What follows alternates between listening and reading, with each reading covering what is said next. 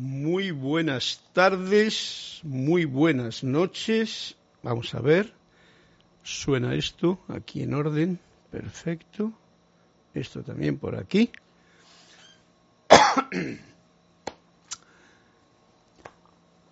Un saludo muy cordial a todos los que estén ahora ya apuntándose a la entrada de este momento en que vamos a pasar juntos en esta clase de los martes 7 de la tarde, mm, martes 21 de septiembre. Esto vuela horizontalmente el tiempo de una forma imparable. Así es que me da mucho gusto poder estar con ustedes saludándolos desde aquí, desde este rinconcito de la habitación de, de casa, desde mi propio corazón, el hogar. un saludo, un abrazo cariñoso para todos aquellos que se están conectando y para los que se conecten de ahora en adelante. Espero que el sonido sea bueno, que la recepción también de la imagen también.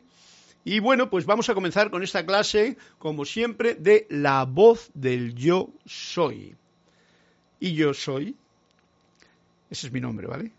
Carlos Llorente, que tengo el gusto de saludarles, de abrazarles, de, de, darles la bienvenida, de invitarles a que hagan sus comentarios, sus presentaciones y sus preguntas de la índole que deseen, que si se puede se contesta y si no, pues sencillamente no se contesta, ¿no? Porque ¿para qué vamos a forzar lo que no es necesario forzar, es mejor fluir. Ok, gracias a todos. Ya veo que tengo por aquí alguien que está reportando sintonía. Por lo tanto, esto está funcionando, según veo. Así que vamos a comenzar esta clase de los martes. En principio, pues saludando a quién? A Franco Amarilla, que es el primero que nos saluda, con un hola bendiciones a todos desde Encarnación, Paraguay. Sitio bonito debe ser ese. Rosa Arenas, Buenos Aires, buenas noches, Carlos. Bendiciones para todos desde Panamá. Bendiciones, Rosa, para ti también. Irma del Castillo, Dios te bendice. Carlos, te saluda Irma e hija desde Venezuela. Ok, un saludito cordial para los dos desde ese maravilloso lugar que yo conocí en su tiempo y que alguna vez más he de volver a conocer. Eh, Clarity del SOC, muy buenas noches, Carlos. Dios te bendice desde Miami, Florida. Mirta Elena, bendiciones desde Yuyuy, Argentina. Y Rosa Arenas, excelente imagen y sonido, gracias. María Laura Mena, bendiciones, muy buenas tardes, noches y abrazote para todos. Flor Escalante, Dios te bendice, Carlos, desde Medellín, Colombia. Leticia Brito Fuentes, gran presencia, yo soy. Bendiciones desde México. Marian, Marian Mateo, también nos saluda desde Santo Domingo, República Dominicana. Y Oscar Hermán Acuña Cosío, ¿desde dónde nos saluda? Pues desde Cusco, Perú. Marian Mateo Carlos, deseo saber qué dicen los maestros de la castración de los animales. ok, dame tiempo para ver. Tendría que preguntarle a algún maestro. Maestro, ven, esa es la forma de hacerlo, ¿no? O sea, interiorizando, ¿no? No vas a gritar al maestro porque el maestro escucha sin que le hablemos, ¿no? Y entonces, escucha, te, estoy ya respondiendo, Mario Mateo, para que no dejarlo para más tarde, ¿no? O sea, ¿qué, ay, qué dicen los maestros A de la castración de los animales? Los maestros ascendidos de la castración de los animales. Que yo sepa, que yo sepa, porque yo he leído prácticamente toda la información de los libros mm, primarios que, tradujo Jorge durante unos cuantos años, desde el año 2000 prácticamente. Yo no entiendo nada de eso. No he escuchado nada de que los maestros se metan en esa situación, ¿vale? No dice nada porque eso no tiene mucho que ver con una persona que respeta a la vida de los demás. Yo te puedo decir que en cierta ocasión yo tuve que castrar a una perrita hace mucho tiempo, porque la pobre muchacha, vamos a muchacha a la perrita, porque era muy guapetona y tenía un perrito al lado y bueno, de ocho perros tenía yo casi todo el tiempo por allá, ¿no? Y entonces dije, esto no va por el buen camino. Y como la opción que tenemos es eso, pues yo la castré. Bueno, yo no soy el maestro ascendido, yo no te estoy respondiendo en su nombre y ya te he dicho en principio que los maestros ascendidos no creo que digan nada, pero bueno, eh, hay doctores que son muy sabios en, las escrituras, no de los maestros ascendidos, sino lo que dicen los libros de los maestros, de los maestros ascendidos, porque los maestros ascendidos no se meten muchas veces en estas cosas que no tienen realmente tanto que ver con lo que realmente es importante. Si te toca hacerlo, Marian, porque, por ejemplo, me tocó a mí y yo lo hice, yo lo sentí mucho, eso te tengo que decir. Yo sentí dolor dentro de mí y además anulé a la perrita, porque antes corría conmigo. Yo iba con una moto, yo me gustan mucho las motos, y iba con una moto por el campo y iba con los dos perros. Los dos perros iban más rápidos por las montañas que yo. Se andaban 5 o 6 kilómetros a toda velocidad. En el momento en que la castre, ya no tuvo hijos, pero tampoco tuvo fuerza. Ya era diferente. Y bueno, ya vivió, vivió muchos años, vivió hasta los 19 años algo por el estilo. Era una perrita que mi hija se había encontrado así chiquitita y la cuidamos y todo el asunto. Y entonces, bueno, la conciencia de cada cual en cada momento le dice lo que tiene que hacer. Y una cosa que os digo, nada de lo que hagas, si lo haces con alguna motivación verdadera respetuosa, pidiendo como hacían los indios antiguos perdón al animal que le mataban porque se le iban a comer, no como ahora que hacen una criminalidad con los animales, ¿no? ¿Eh? Para luego ensaltarlo y luego no lo comamos, ¿no? Pues con ese respeto, esa reverencia, ese incluso perdón que hay que pedir al animal por haber interferido en su desarrollo normal, por mi comodidad, en este caso concreto, mío, pues entonces yo te digo que no esperes a que los maestros te digan lo que tú tienes que hacer, porque el maestro principal está en tu corazón. Es la presencia yo soy, es tu sentimiento, es tu intuición, es tu forma de actuar. Date cuenta, pensamiento, sentimiento y acción, vamos a ponerlo así, un triángulo, pensamiento, sentimiento y acción es esa ley que tanto se propaga aquí. Entonces, si tú lo haces con un pensamiento y un sentimiento y una acción, hazlo con reverencia lo que tengas que hacer. Y si puedes evitarlo, yo te diría, evítalo. ¿Por qué? Porque le has quitado vitalidad al animal. ¿eh? Pero soy yo el que te respondo, no ningún maestro ascendido, ¿vale? ok, gracias. Eh, espero que mm, haya podido iluminar un poquito, como siempre. Si hay alguna pregunta que, que queráis hacerme, ¿dónde estaba lo tuyo? Pues entonces, eh, ya sabéis, carlos arroba o carlos vendidos arroba eh, gmail.com. Mariel Mateo, ¿comprendido lo que te he dicho? Era la contestación a tu pregunta. Y seguimos con Jensi Joanna Flechas Guzmán. Dios los bendice desde California, desde Cali, perdón, Colombia. Sinia Rosa, Rojas, saludos desde Panamá. Un fuerte abrazo para ti, Sinia. Naila Escolero, bendiciones y saludos, Carlos, y a todos los miembros de esta comunidad desde San José de Costa Rica. Escoge un cuento al azar y aprendamos juntos. Gracias. Gracias, Naila, porque me das esa oportunidad de sencillamente fluir con el momento de la clase y yo escojo también en tu nombre, ¿vale? Gracias. Desde Manizales, Caldas, Colombia, saluda nuestro querido hermano Alonso Moreno Valencia. Y Marlene Galarza, bella noche, bendiciones hermanos desde Perú, Tacna. Estrellitas, sol, tierra, flores, arcoíris. Marian Mateo, la castración para mí es controlar. Gracias, Carlos, por supuesto. Pero eh, yo, para mí también, ¿vale? Estás controlando pero no es como el control que, por ejemplo, se tiene sobre una persona, sino sobre. porque controlar es tener un animal, ¿vale? Eso de la castración lo evitaríamos si no tuviésemos animales eh, a nuestro caprichito y en nuestro lugar. Ya estamos, digamos, controlando al animal cuando, por ejemplo, en una, aquí yo veo ahora mismo que la gente no puede eso, tiene animalitos en, en el apartamento, ¿no? Yo lo tenía en un campo grande y estaban felices y libres. Pero aquí lo tienen. Eso es un control. ¿Te das cuenta? O sea, no podemos escapar del control porque todos nosotros estamos controlados también. Desde que hemos nacido estamos controlados. Y ahora lo podéis ver bien claramente, ¿no? Hasta dónde llega. Llega mucho más allá de lo que nosotros nos podemos imaginar. Hasta incluso nosotros nos autocontrolamos.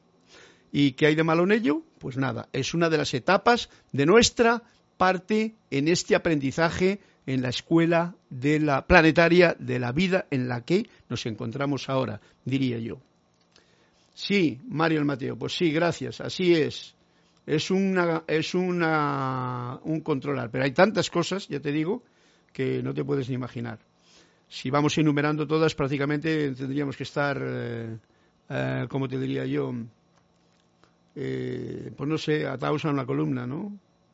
Marlene Galarza, página 90. Gracias, gracias. Ok. José Ramón Cruz Torres, señor Carlos. Bendiciones desde Monterrey, México. El libro de Manuel para mí es el mejor que se siga leyendo. Que se siga leyendo. Gracias. Bueno, es el que tenemos ahora a mano. Date cuenta, y vuelvo a decirlos a todos, el mejor libro de todos, el mejor, sin duda alguna, es el que tú escribes cada día con corazón. ¿Vale? Pero por el momento, este libro que tenemos de Manuel, el número 2, es fantástico. Espero que todos lo podáis comprender con cariñito, que es como se debe de comprender, y veréis qué puntual es todo. Los libros son, los libros que tenemos, todos los libros que hay por aquí, son siempre como bastones, son como apoyos, son eh, una ayuda, son algo que nos ayuda a liber, libro, liber, liberarnos, ¿no? ¿Liberarnos de qué? Pues de las cadenas, de las ignorancias, de todo eso que tenemos dentro de nuestra propia programación y conciencia humana programada. Por lo tanto, el libro que a ti te viene bien, porque te ayuda en ese momento, la frase que a ti te viene bien, ya sea de un instructor, de una, eh, de una de, una, de un vendedor de flores, de, de cualquiera que te encuentres en el camino de tu vida, en el que estás escribiendo el libro tuyo de cada día, esa hoja en blanco, pues eso es también una bendición y es lo mejor. Centrarnos en eso, eso es poner tu libro en acción. Y yo soy, yo soy partidario de eso y os invito a que eso ocurra.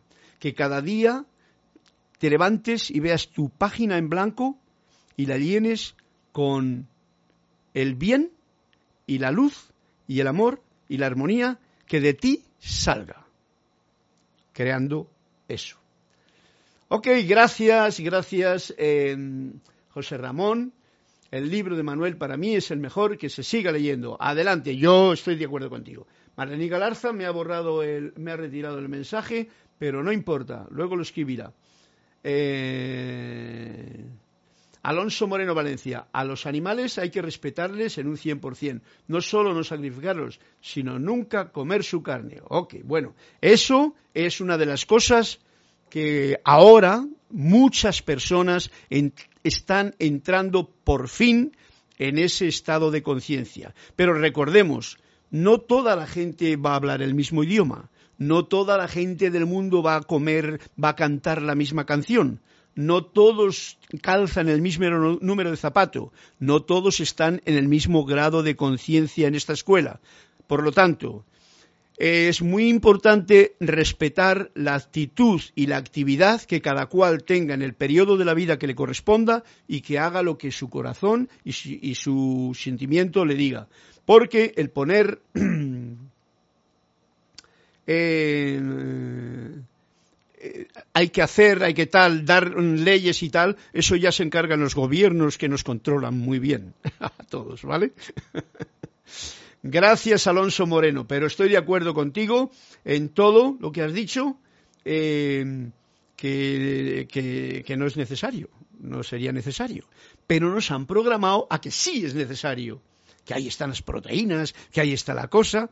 Y bueno, yo os digo, qué bien y qué rica que está la fruta y los vegetales, que es como una parte de la nuestra eh, yo me como a mí mismo para alimentar este cuerpo mientras estamos aquí. No sé si entiende lo que quiero decir, pero me parece que sí. Marlene Galarza dice, sí, el libro de Manuel, vamos que sí se puede. Vemos, vamos que sí se puede. Olga Perdomo, bendiciones. Carlos, te llegan desde Concordia, Entre Ríos, te lleguen. bendiciones, Carlos, te lleguen, ya me están llegando, desde Concordia, Entre Ríos, a Argentina. ¿Veis lo que significa Concordia? Significa con corazón. Concordia es un con corazón, tú lo sabes, ¿no? Así es que, Olga, gracias por mandarme de corazón esas bendiciones para mí, que yo las empujo por este canal para que a todos nos lleguen concordia, con corazón. ¿eh?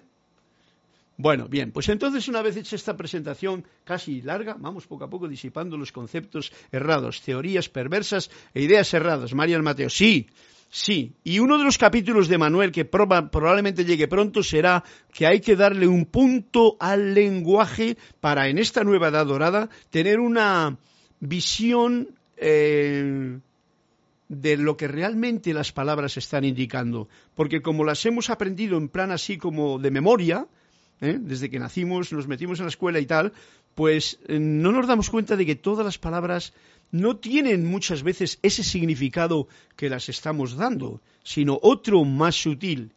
Ahí vamos a ir en algún momento de la mano de nuestro querido hermano mayor, Emanuel.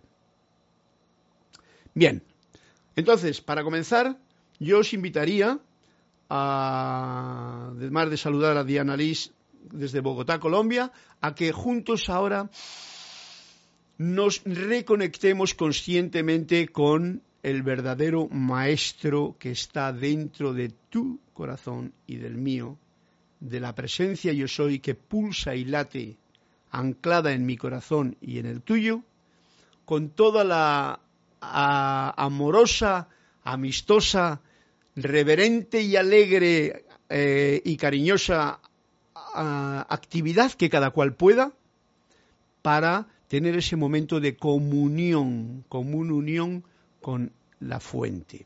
Para ello os invito a que tomen, tomando en donde os encontréis, tomando una profunda respiración, recordad este árbol de la vida que fluye a través de nuestros pulmones y que se llena de oxígeno y de energía con cada respiración. Os invito a que tomemos una profunda respiración, inhalando expandiendo bien los pulmones, soltando el aire, relajando cada uno a su manera todo el organismo. Una vez más.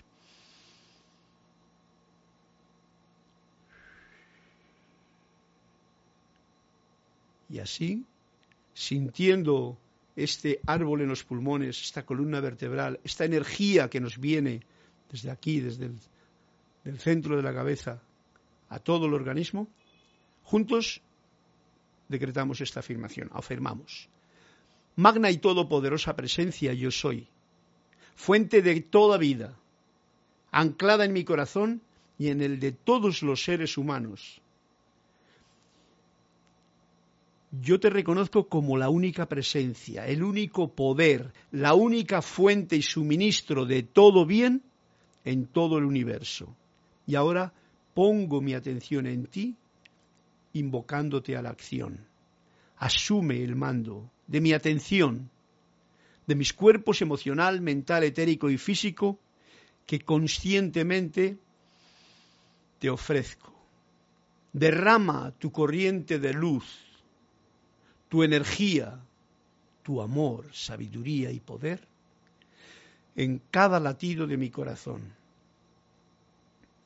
ahora visualizando en caro tu eterno amanecer y sol de mediodía, y recibo esta magna presencia luminosa, esplendor y actividad en esta actividad de clase en que nos encontramos, visible y tangiblemente manifiesto.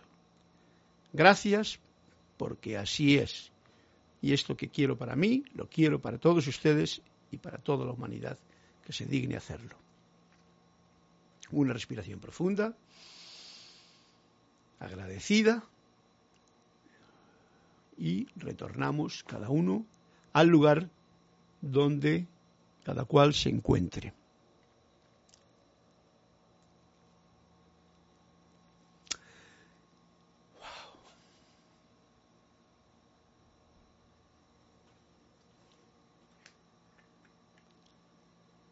Salud.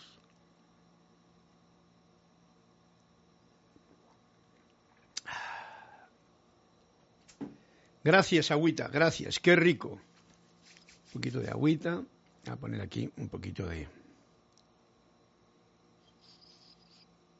Este es un perfume, esto es un palo santo que alguien me regaló en algún tiempo.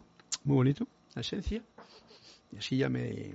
Porque es el perfume, el olor, la armonía que produce todo esto, es algo que te ayuda más a estar en ese sentimiento de gratitud a la vida, para poder nadar sin tener miedo a la propia vida. Vamos a ir, ya para comenzar, porque no sé por dónde ir, a aquí, a la magna presencia de Godfrey King, maestro ascendido San Germain, a ver lo que nos dice, a ver con qué nos encontramos hoy. Bueno, como tenía esto aquí, eso me ha salido como la continuación de la continuación prácticamente de lo que estábamos haciendo el otro día, ¿no? Y este capítulo, o esto que nos trae ahora eh, Saint Germain a nosotros, está en la página 173 y habla de liberación y perdón. Veamos a ver qué es lo que nos invita a recordar. La luz no acepta la inarmonía dentro de sí. ¿Mm? Está clarito. Donde hay luz, hay armonía. No la acepta. No es que no la acepte, porque la luz no es una que acepto, esto te acepto. No, no, no, es que donde hay luz, hay armonía. ¿Ok? Esto me indica algo muy importante. Donde no hay armonía, se ha apagado la luz. Esto para que lo tengamos en cuenta, para que nos demos cuenta de que hay un interruptor para encender la luz. Por ejemplo, nosotros ahora mismo hemos hecho una hemos dado al interruptor para que se encienda la luz y lo hemos hecho visible, tangible y con palabras para que uno mismo se lo sienta bien. Y no nos hemos ido muy lejos, nos hemos quedado aquí, sentados en casita. La luz no acepta la inarmonía dentro de sí. Al entrar el estudiante, tú, todos, el que estudie, el que quiera, a la luz, se convierte en toda luz y por ende en toda perfección. Fijaros qué detalle más especial. Cuando entras en la luz, es así de simple. Lo hemos complicado tanto, tanto. Nos lo han complicado tanto. Nos han hecho tantas programaciones. Yo que cada vez lo veo con más claridad, me quedo alucinado de las estupideces con las que he tenido que lidiar durante toda mi vida y lo que cuesta ahora, me reconozco que cuando digo estas palabras, pues a muchos les sonará, digo, sí, pero eso no es tan fácil. Se convierte en toda luz al entrar el estudiante a la luz. Ok. Sí, uno, dos. Hola. Bueno. Estas son las cosas de la tecnología moderna esta y de la gente que estará enchufada por ahí, o de mi ordenador, vete a saber. Bueno, aquí estamos de nuevo. Lo último que se escuchó fue lo simple que es esto y cómo lo hemos complicado. Oye, gracias Franco Amarilla, porque con tanto historia pues se me había olvidado ese detalle porque yo aquí estoy en la inspiración del momento. Así es que gracias por tu participación ahí dándome que lo último que se escuchó de mí fue lo simple que es esto y cómo lo hemos complicado. ¿Ves? Así es. Ahora me quiero acordar yo de cuál era el hilo de esa canción. gracias, Franco saldrá en un momento determinado. Marlene Glassi, ya estamos aquí. Gracias a todos por seguirme ahí. Eh, Oscar también. María Laura Mena también, la iglesia de vuelta, se oye bien y se ve bien. Bueno, pues hemos cortado la, comunicación, pero eh, donde estaba aquí yo, esto estaba aquí, ¿no? Ok. Eh, me refería, y eso está muy importante, lo que me has dicho, Franco Amarillo, Franco, Franco Amarilla, ¿eh? lo simple que es esto y cómo lo hemos complicado. Lo hemos complicado mucho porque, claro, el pensar, esto que nos dice el maestro dice, eh, al entrar el estudiante a la luz, se convierte en todo luz y por ende en toda perfección. Y ahora vamos nosotros y hay gente que, mm, y eso no pasa a todos, ¿vale? Que igual creen que quieren ser perfectos.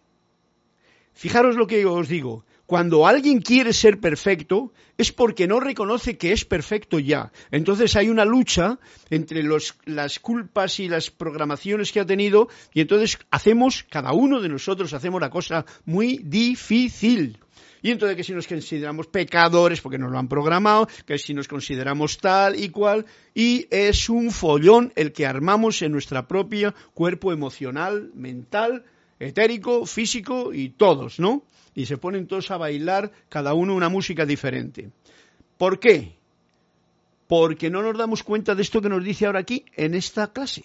Se convierte cuando uno se conecta con la luz y la luz está en tu corazón, recuérdalo, no hay que ir más lejos, te conectas con eso, mente, intelecto, junto con el corazón, en la luz que ahí está pulsando, y no tengas ninguna duda ni ningún temor, eso es. Así de sencillo. A eso es a lo que me refiero yo, Franco, con eso. Lo sencillo que es y cómo lo hemos complicado.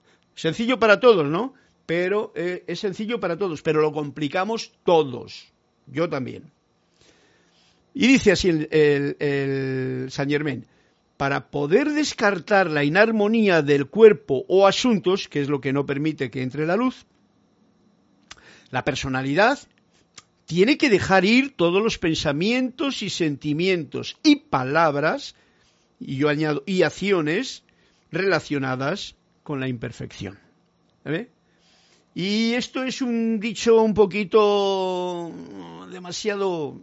Mm, no sé qué decir yo a todo esto. Porque no es nada fácil, ¿vale? Dejar ir requiere un entrenamiento paulatino.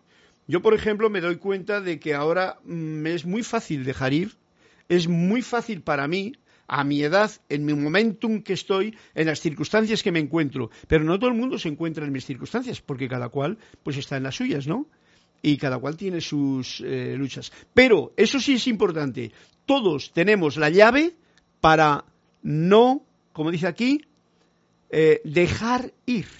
Fijaros que no dice no tener pensamientos desarmoniosos, no tener sentimientos. No, no, no, no. Sencillamente, si te vienen, esto es lo que realmente es fácil, dejarlo ir y palabras relacionados con la imperfección. Todo aquello que se, que se relacione con la imperfección, no te pones en contra, no te pones arisco, no te revelas, simplemente lo dejas que pase como tú dejarías pasar una nube en el cielo que no es tuya y que la des pasar y no, no, no la quieres para ti. Creo que he tratado de explicar estas palabras para sencillamente ponerlo en el grado en que nosotros podemos llevarlo a la práctica, porque es lo importante.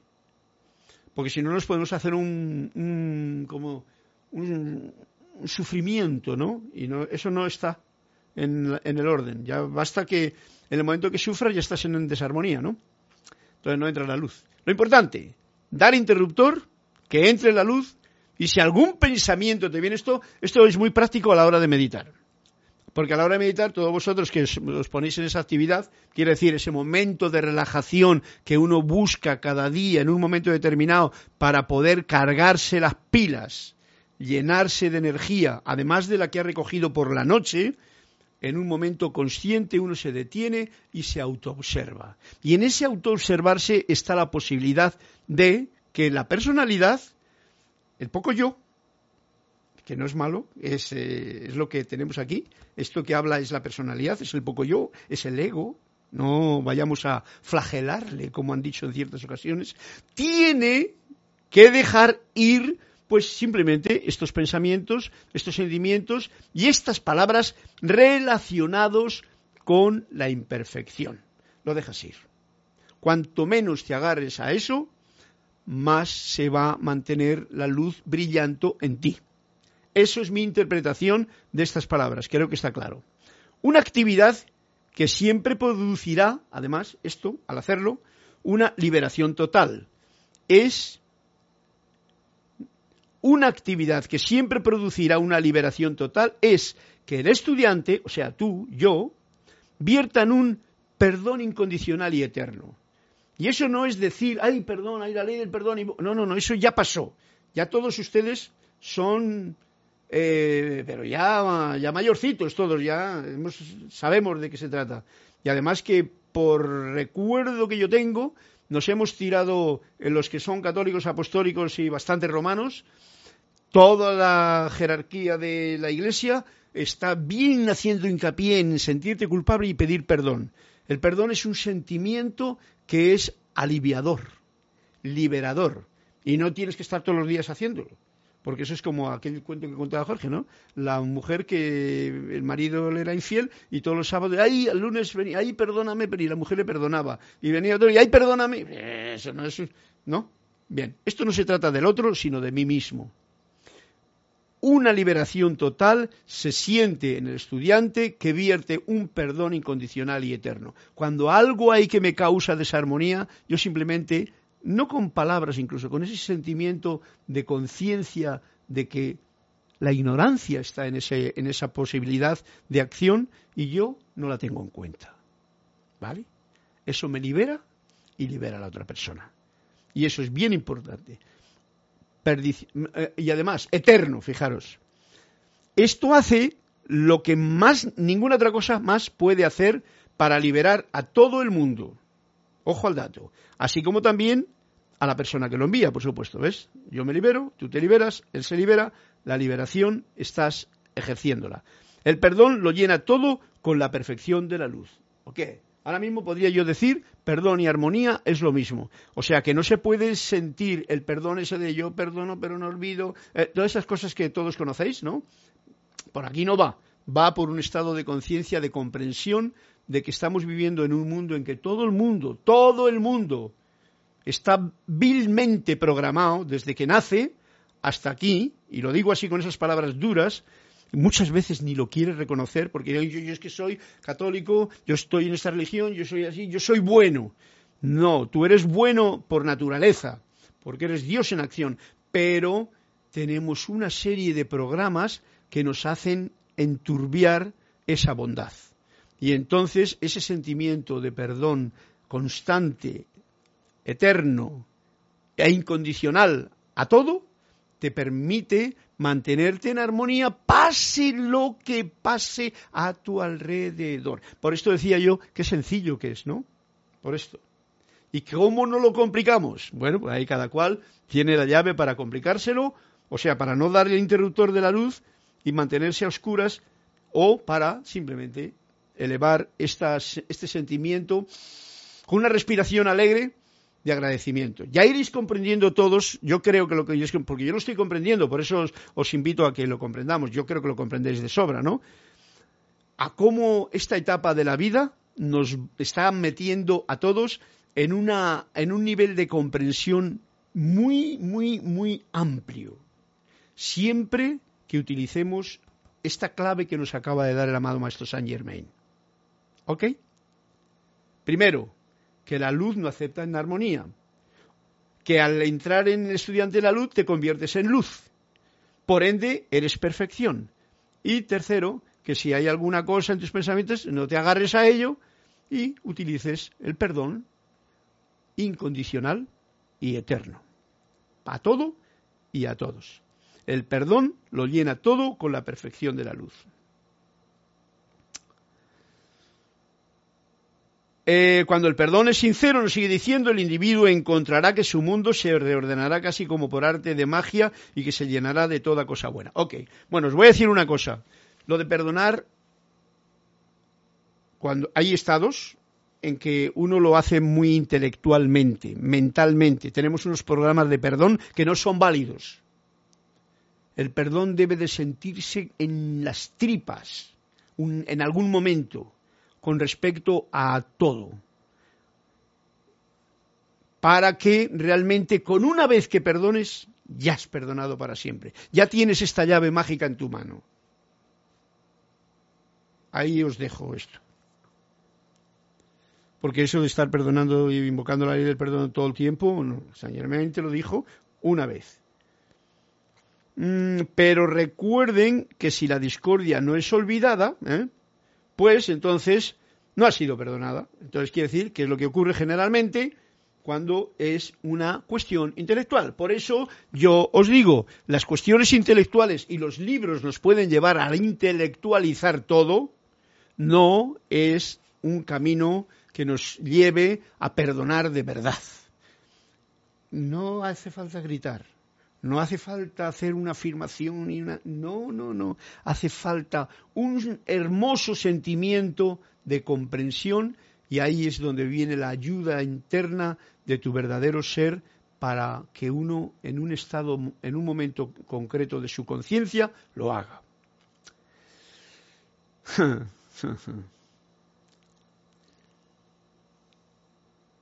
Porque no pueden dejarla atrás ni liberarse de ella, de la discordia, hasta que no esté fuera de su conciencia. Por lo tanto, todo esto es muy especial muy fuerte. No es nada fácil cuando se entiende solo de una forma intelectualoide. Mm, digo, metafísico de libro. Esto requiere mucho más, ¿ok? Para que sea efectivo. En tanto que recuerden una injusticia o un sentimiento, esto no dice así, perturbador, eh, no, no, habrán perdonado ustedes a la persona y a la condición todavía. O sea que el punto más fundamental es el no juicio y el agradecimiento. Recordad cuánto tiempo. Cuando tú te viene algo y rápidamente lo agradeces, es como si enchufas la luz. Pero si no lo agradeces y lo recuerdas y te trae, eh, mm, ya has vuelto la vista al pasado, a una cosa que te ha vuelto otra vez a sacar del presente. En fin, ¿qué os voy a decir yo? Si todos ustedes son seres maravillosos que en el fondo, fondo, todos tenemos toda esta perfección dentro. Bien, vamos a irnos. Uy, ¿cuánto me he enrollado yo aquí? En esto. A ver un momentito. Eh, María Laura, ahora sí. Mm, Diana Liz Bogotá 139, Mar Castillo, Irma presente, muchas gracias y de regreso. Ahora sí, bueno, no hay ningún comentario más, espero que se esté escuchando bien. Yo estaba tan metido en mi, en mi historia de tratar de explicar esto que no me he dado cuenta que se pasaba. Bueno, vamos entonces a ir primero un cuentecito, vamos, ya que me ha dicho Irma eh, o Naila Escolero que un cuento, pues mira, un cuento, aquí, este mismo.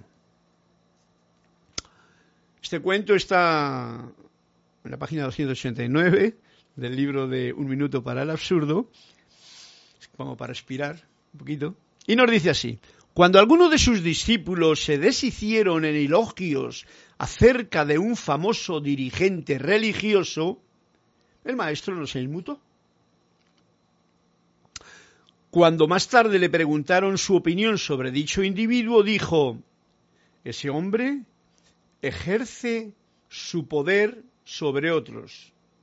No es un dirigente religioso. ¡Wow!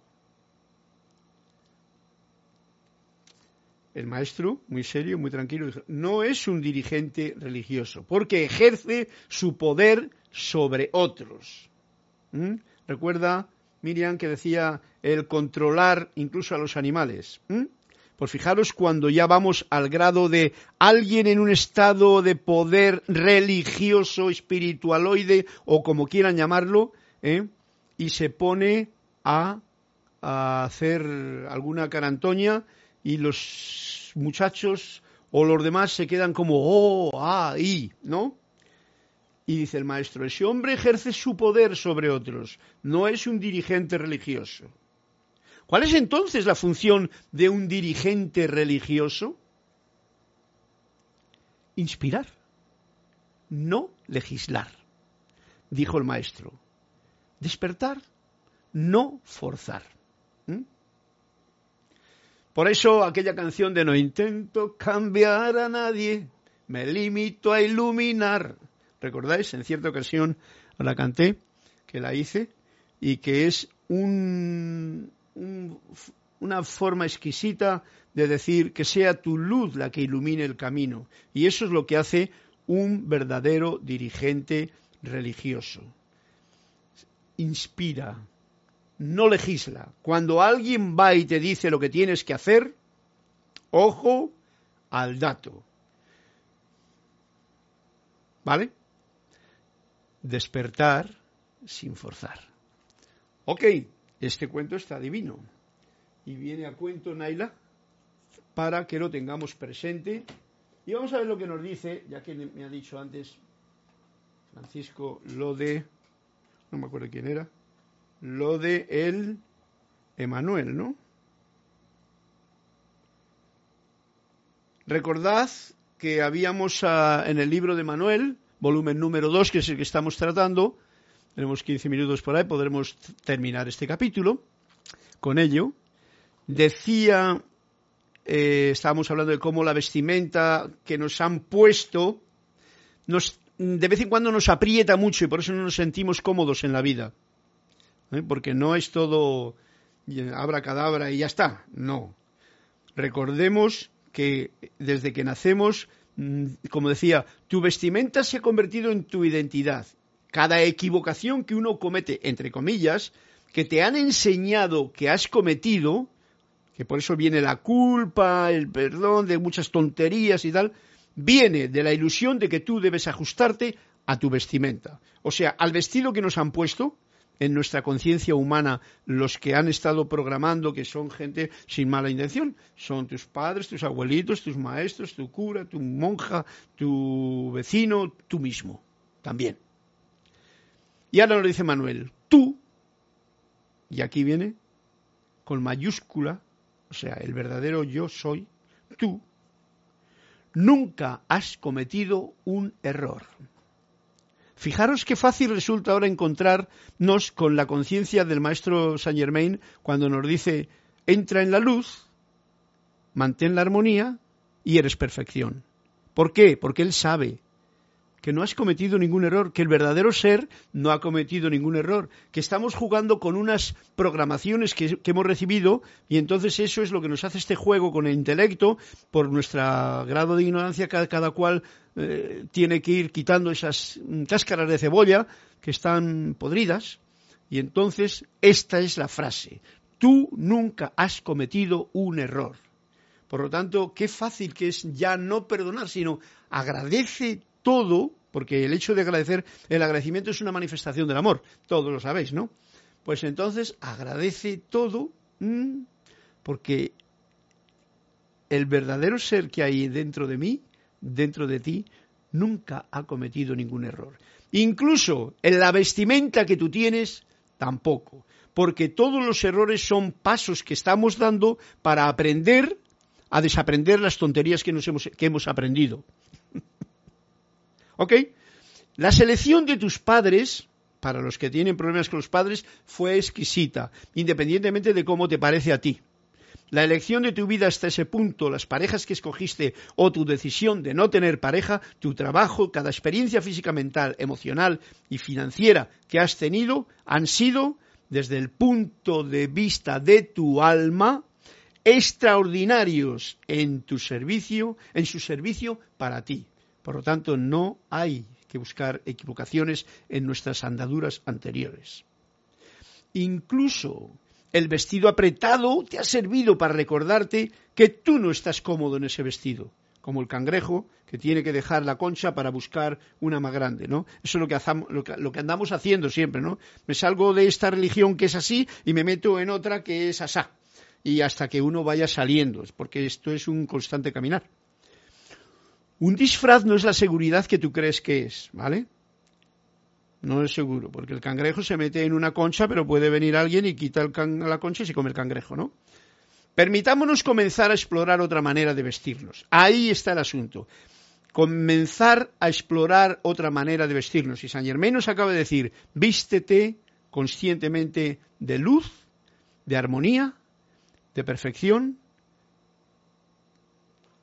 y entonces actúa con esa gracia. Manifiesta. Cada momento de tu vida tienes una opción. Una opción u otra, ¿no? Tienes una opción, o sea, dos caminos. O bendecir y abrazar tu mundo, todo, lo bendices y lo abrazas, todo, tu mundo, el de aquí, el que te rodea, y lo otro, no lo puedes abrazar lo otro, porque haz de cuenta de que tu mundo es todo porque tú lo estás viendo de esa forma. O negarlo. Yo estoy en contra de esto, estoy en contra del otro, esto es muy, hoy día es muy actual, ¿eh? No creáis que podemos irnos muy lejos para ver el ejemplo. Eh, porque como estamos en, una, en un choqueo tan profundo de las fuerzas que manejan esta, este control del ser humano, quitándole la libertad, que no se la pueden nunca quitar, nunca te pueden quitar la libertad. Bien, en el vocabulario del traje mal ajustado tú niegas tu mundo. Cuando tú no estás a gusto, cuando estás desconforme, cuando estás sufriendo, cuando estás, entonces tú niegas tu mundo. Eso puede pasar por un momento, pero es para que espabiles y entonces digas, oye, me voy a quitar este traje que me está apretando mucho y cambies. Esa es una opción que uno tiene, ¿no? Como decía eh, el otro día me lo recordé una, una amiga del alma que encontró, que se compró el libro de Manuel y decía, lo que me ha gustado es que al principio de todo veo que alguien, no me acuerdo quién es, ha dicho, cuando tengo una, una disyuntiva de caminos, porque en uno va un camino y otro va otro camino, elijo siempre el camino que por el que menos transitado. Algo así era lo que decía, está escrito en el libro de Manuel número uno. Pero indica esto, la mayoría de la gente va en otra dirección. Y hoy lo veis muy claramente. ¿Cuál es mi dirección? Eh, mi dirección es la de vestirme de luz, estar en armonía, saber que tengo tanto todavía por realizar en este plano conmigo mismo y con todo lo que me rodea, o estar discutiendo, quejándome de lo demás. Tú eliges, yo elijo, él elige. Nosotros elegimos, pero ahí está la determinación que puede hacer uno. O niegas tu mundo, o lo abrazas y lo bendices. si quieres mantenerte en paz y en armonía. Em, tú eres tu mundo, recuérdalo. Cuando, cuando a mí se me acabe eh, la llave de la luz de aquí, de este, para alimentar este traje que llevo puesto, este mundo ya ha desaparecido para mí, porque yo ya no voy a estar en él. Entonces yo soy mi mundo, tú eres tu mundo. Y por eso tú ves el mundo de una forma y yo lo veo de otra, dependiendo de las gafas o de la visión que uno tenga. Incluso tu nombre es parte de tu vestimenta. Nos está diciendo muy claro una cosa. Nunca te permitas a ti mismo identificarte con tu nombre. O sea, mi nombre es Carlos, pero bueno, Carlos es el nombre que me puso mi padre y mi madre, que estaban muy a gusto y yo también estoy a gusto con él. Punto. Pero no me identifico con él. Oye, si me llamas Carlitos, pues Carlitos. Oye, qué bien, ¿no? Me han llamado toda mi vida así. No hay ningún problema. No me identifico con mi nombre. Mi nombre es algo con lo que alguien si me llama, pues yo le puedo decir, hombre, ¿qué tal? Te conozco. Hola, tocayo, como le digo a un tío que me ayuda, que me sirve cuando voy a comer alguna cosita por ahí. En última instancia todos estaremos desnudos. ¿Ok? No se requiere blindaje. Eres hermoso en tu propia seidad. Nos está dando una gran confianza este, este final de capítulo para saber quién verdaderamente somos. Y yendo al libro de, ¿no estaba? de la presencia, para poder ser conscientes de que eh, por ende te conviertes en todo perfección cuando reconoces lo que tú verdaderamente eres. Y ahora nos da, para terminar la clase, unas claves. Sé presente. O sea, la presencia, el momento presente, es lo más importante. Aquí, en el presente, es donde yo estoy generando, y tú también, un posible futuro en una dirección que no sé cuál es. No soy adivino. El pasado ya pasó, pero el presente es lo que yo tengo. Entonces, sé presente. Como ahora mismo somos, me parece que todos vosotros también, estamos presentes en lo que estamos. El, digamos que el, el, enemigo es este mecanismo que hay aquí o los mm, diferentes circuitos que nos despistan para mm, esto que no es que nos despiste, un teléfono, una cosa, tú estás presente donde estás presente. Cuando tú eres consciente de quién eres, estás presente haciendo lo que estés haciendo. No hay problema. Os lo digo yo así de clarito porque eso os comunica una alegría de no estar autojuzgándose ahí, estaré bien, estaré mal, porque eso es un rollo de aquí, del poco yo, de la mente. Tu presencia la que se requiere en tu mundo, no tu vestido. ¡Wow! Muchas veces la gente trata de dar una imagen. Vosotros habéis pasado por ello, ¿no? Tratar de dar una imagen quiere decir que yo quiero, ah, hoy me voy a poner esta camisa porque así estoy más guapo, ¿vale? Para, ¿eh? ¿no? Bueno, pues hoy me la he puesto, ¿no? Porque también tengo que hacerlo. Pero no se requiere la presencia. La camisa no. Yo podría estar ahora, como suelo estar mm, prácticamente todo el tiempo, la delicadeza del momento me pide que, oye, vístete, no estés como, como todo el día, que estás aquí como si estuvieses en una piscina, ¿no? Porque tengo 30 grados de temperatura, ¿no? ¿Comprendéis? Estamos en Panamá, no estamos en, en Argentina con el fresco y tal.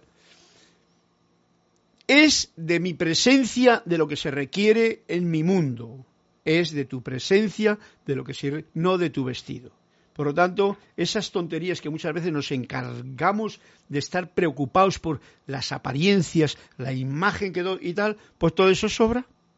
Porque lo importante, y nos dice Manuel, y yo estoy de acuerdo totalmente con ello, es que tú estés. No hace falta ni que te esfuerces en decir, o tener que hacer, o tener que dar una idea, o tener que quedar bien. Todo eso son tonterías que nos hemos programado y que no la creemos y lo hacemos. Yo sé que esto no es fácil de llevar a cabo ¿eh? y espero que alguien le diga, oh, eso no suena muy bien, ¿no? ¿Mm? Pues eso. Pero no quiere decir que tú te vistas bien, como yo ahora mismo me siento. Oye, pues esta camisa da calor, por cierto, ¿eh? Pasas tus vidas esperando que la llave venga a ti por conceptos lineales. O sea, la llave para encender la luz que tú eres no te viene por conceptos lineales. O sea, incluso no te viene por lo que yo acabo de decir ni por lo que acabamos de leer. Te viene por ese momento en que tú conscientemente, que tienes la llave, entras en la cerradura de tu mundo y la abres y mantienes la luz despierta de, sí, despierta, encendida. ¿Vale? Ojo al dato. Muy importante. No esperes que alguien te vaya a dar una llave y que vaya a venir por conceptos lineales, o sea, conceptos y tal. Por muy espirituales que vengan. Por eso el cuento era muy gracioso, no me acuerdo dónde está el cuento. Pero venía a decir que lo único que puedes hacer, pues dar una, como una, un mostrar el camino, algo por el estilo, pero nada más. Todo depende de uno mismo. Y dice Emanuel, eso nunca puede ser así. El que alguien te vaya a abrir la puerta y vaya a hacer el trabajo por ti. Nunca. ¿Vale? Ni me atrevo a decir una cosa que yo sé que muchos estudiantes o mucha gente que lee la literatura de los maestros, de las enseñanzas de los maestros, se creen como todavía, como hemos tenido un Dios que le han fabricado allá lejos y en algún templo y en algún sitio, pues se creen que Dios está allá en alguna parte. Y no es así. La palabra Dios por eso tiene tanto equívoco. Porque nos lo han dicho malamente y todavía estamos reprogramados en eso. Y entonces le pedimos a Dios que nos haga. Y hoy estaba yo alucinado porque cuando escuchas esto de los incendios, de los volcanes, que ahora mismo están toda la tierra está diciendo, a ver si despierta esta gente de una forma u otra, ¿no? Con el fuego, con el agua, con los bichos, con lo que sea, ¿no? Y nos lo está diciendo de una forma u otra. A cada cual se lo dice más fuerte que a otro, ¿no? Y los comentarios de muchos decían, ay, por Dios mío, apaga ese volcán. Pero bueno, eh, eh, apágalo para que no sufra la gente. Pero bueno, ¿Os dais cuenta de la paradoja, no? De que creemos que es alguien el que te va a hacer algo. Y lo hemos dejado ya en manos de que hay un gobierno, una policía. ¡Ay! Yo no quiero saber lo mal que lo pasa a la gente cuando se ven en esta gente que con la mejor intención lo hacen. Ya descubriréis cada cual lo que tengáis que descubrir al respecto. Todo lo que alguna vez has sido, todo lo que alguna vez has sido, ¿eh? Ya lo eres. Esto para que nos demos cuenta de quién eres tú, quién soy yo. Todo lo que tú crees que debes conocer, esa tendencia a pensar que uno no está, se siente como vacío, se siente como que no está lleno, se siente como que está en un traje apretado, como decía Emanuel hace un momento. Todo lo que tú crees que debes conocer, ya lo conoces. Recuerda, esto no es más que un recordatorio. Lo que ocurre en este momento aquí mágico es un, un recordatorio. nos estamos recordando algo y nos lo ayuda Emanuel, lo ayudo yo y lo ayudáis vosotros. Vamos a ver qué dice, por ejemplo, eh, Marlene Galarza. Dice, tú no cometiste ningún error y por lo tanto eres luz inmensa. Ya no hay culpables, desaparece la causa del sufrimiento. ¿Ves tú? Ay, Marlene Galarza, toda la razón. Eso es así. Ahora que cada cual sea consciente de ello para poderlo llevar a la práctica en su vida. ¿Vale? Todo lo que tú crees que debes conocer ya lo conoces. Tú no has perdido nada. Todo lo más importante está esperándote todavía aquí dentro de ti. En deferencia con tu sociedad humana y las creencias infantiles en sus necesidades de sobrevivencia, he corrido las cortinas, has corrido las cortinas. O sea, nos hemos encerrado por deferencia con la sociedad en la que yo he nacido, con la religión, con los padres, con los maestros, con todo eso, y unas creencias infantiles que yo me he metido dentro de mí. Entonces voy y cierro mis cortinas ¿eh? para sobrevivir. Ay, que tengo que trabajar, que tengo que ser esto, que tengo que tener un diploma, que tengo que tal, que tengo. Y entonces he corrido las cortinas. Eh, todo esto no lo sabíamos antes, ¿no? Por lo menos yo no. Y hacía de esto. ¿Y qué ocurre? Que al correr las cortinas, pues me meto en este mundo que está tan limitado por mí mismo.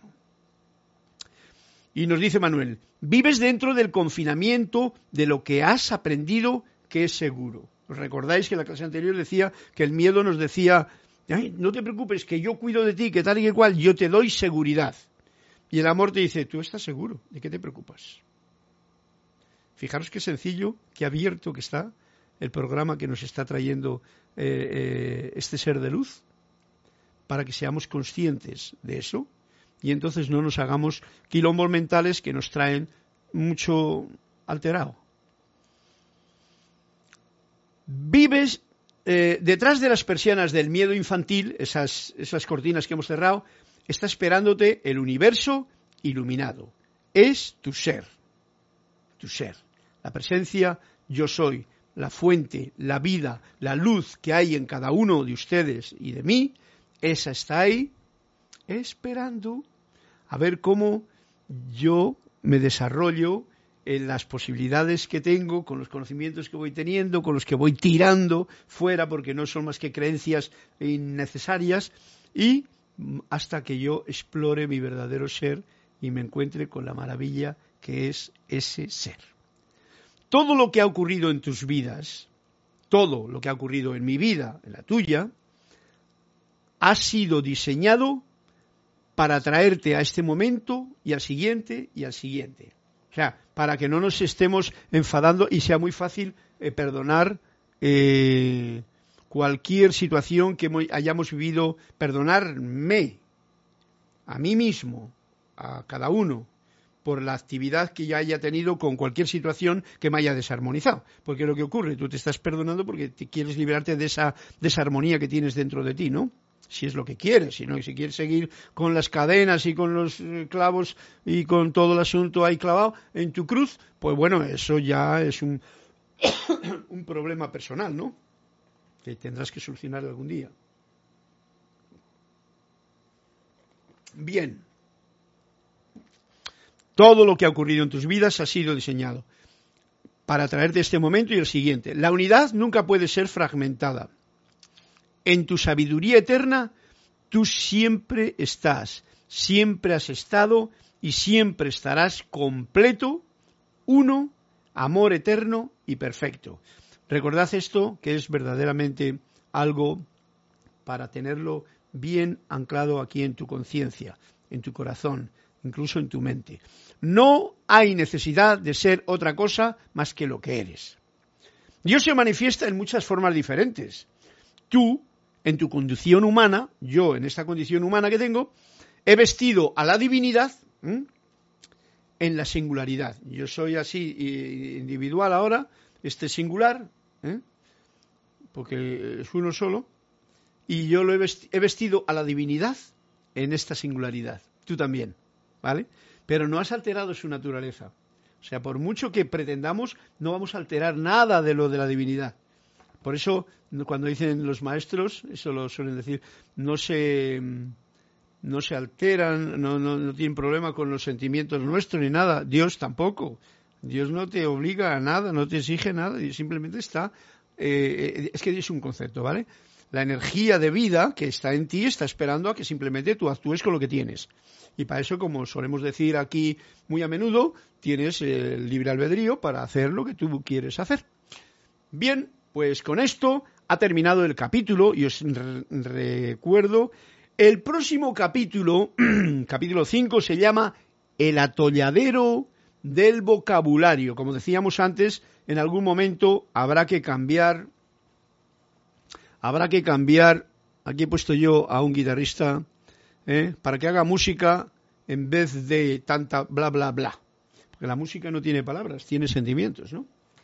Ok, fuerte abrazo para todos, mil bendiciones y eh, pues no sé cómo despedirme. Así, deseándoos armonía, manifiesta en un perdón eterno, con una luz de Dios que nunca falla, manifiesta al tú dar el interruptor en cualquier momento que por lo que sea un pensamiento, un sentimiento, una actividad, te descontrola. ¿Eh? ¿Te descontrola de qué? de, de estar sin control. Estar en el ser que tú eres.